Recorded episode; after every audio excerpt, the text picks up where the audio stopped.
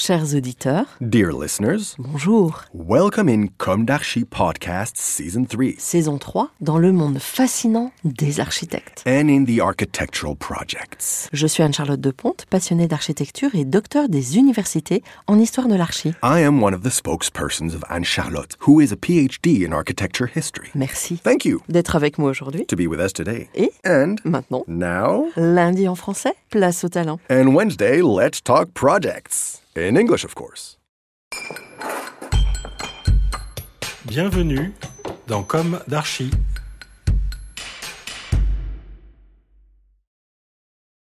Hello everyone. Hello Anita Barthélémy Peboc and uh, Fabien Barthélémy.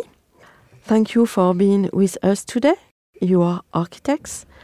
In two or three sentences, could you introduce us to your architectural practice?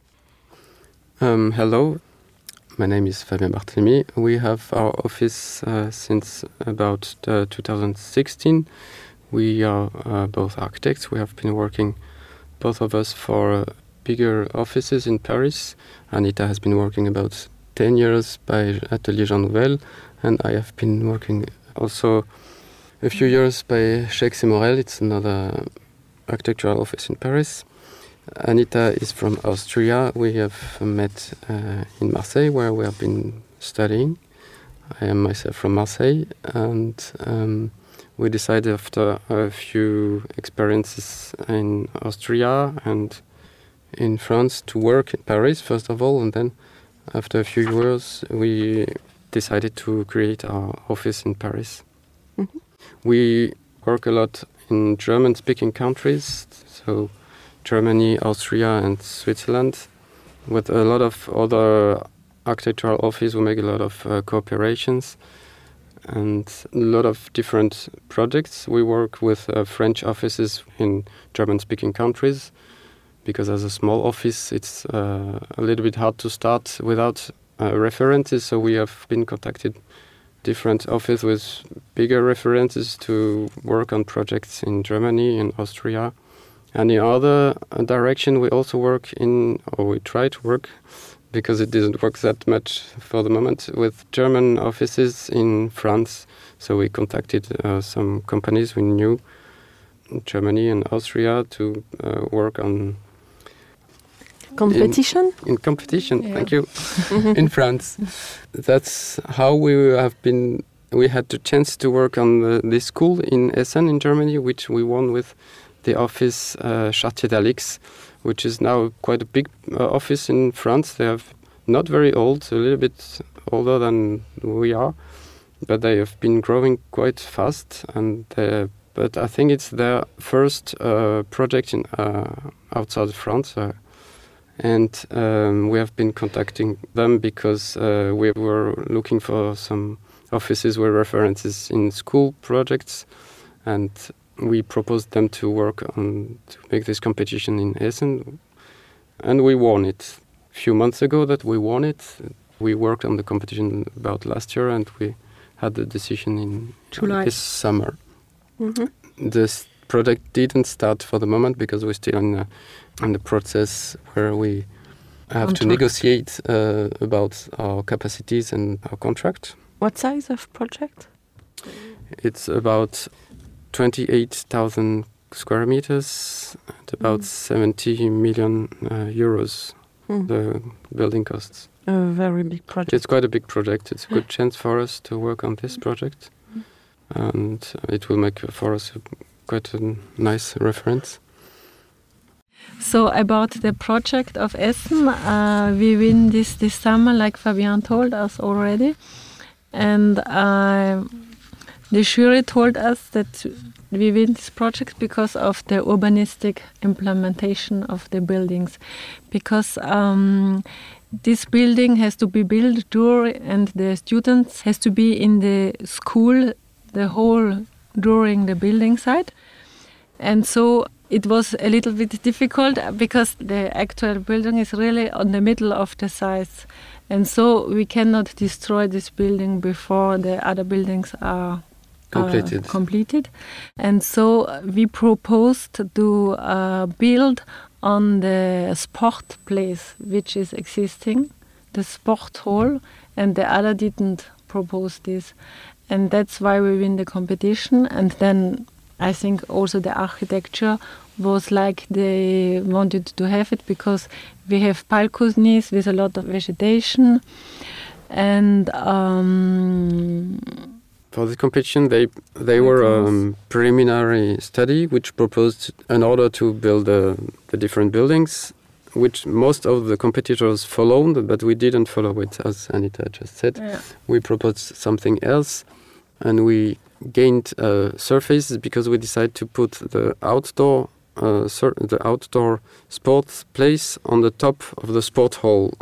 In that way, we could organize the buildings differently that it was proposed, and we tried really on an urban scale to work uh, with the buildings and to recreate a Cool. urban situation, a big garden inside uh, courtyards, not streets, but um, really organize the site and the building to build a city piece.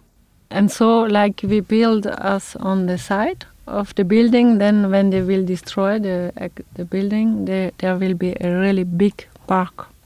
And other architects they build afterwards in the middle also uh, the bibliothèque or something like this. But Library. for us, it was really important to create a new park for the city, and not only a park for the students. And so there will be a new center in this area of Essen. which is also important because it's quite a social suburb. It's not very, it's quite poor, not uh, Yeah, a lot Rich of and it was- also a social act to recreate a center in this campus and um to really uh, uh, gather the people with different functions around it for the city, for the sports positions. Really create an, an animation for the for yeah, the and to open it for everybody, not only for the students. Mhm. And um, some words about the differences between um, culture in Germany Mhm. and uh, the culture in France Mhm. about uh, Education. the- yes. But education is, like everybody knows, is quite different, and that's where we still see in Europe the difference of culture. I think it's one of the most important thing. And so in Germany and in Austria, uh, this difference of education, which is um, more liberal, uh, you can see it also in the architecture because they don't build the classic class with this is like a village. So you have a village place and then the classes are uh, around this village place and uh, each class is not only on one room with four walls. It's an open class and there is a, next to this class is a second room which they can also use and they use this order with the other class. So there are also exchange between the different classes the, between the different levels. And they don't have to go for example downstairs in the bibliothèque because in the middle of the village they have also a part of the bibliothèque. They have a part of computers and it's open and they can they don't have to sit uh, 50 minutes on their chair.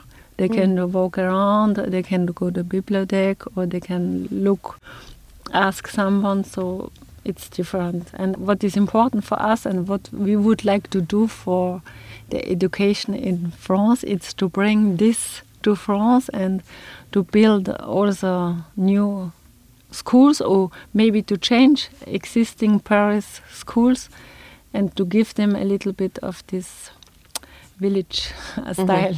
yes. For the moment, we tried not to bring the French way in Germany. yes. that was also an interesting way to work on this competition because for us it was a, a new program, a new way, to, a new approach to to plan to to design the the spaces. That was really exciting. Mm. Thank you very much. And um, bye bye.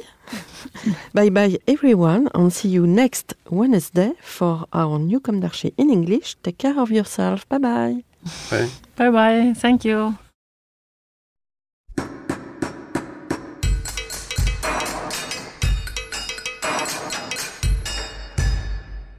Thank you for listening. Thanks to Julien Rebours, sound engineer, who is collaborating with us today. Don't forget to tune in to our previews on Instagram at Comme d'Archi Podcast. If you enjoy this podcast, don't hesitate to promote it by giving it five stars and a little comment on Apple Podcast or on your favorite podcast platform. And above all, subscribe to listen to all of our episodes for free. See you soon, and until then, take care of yourself.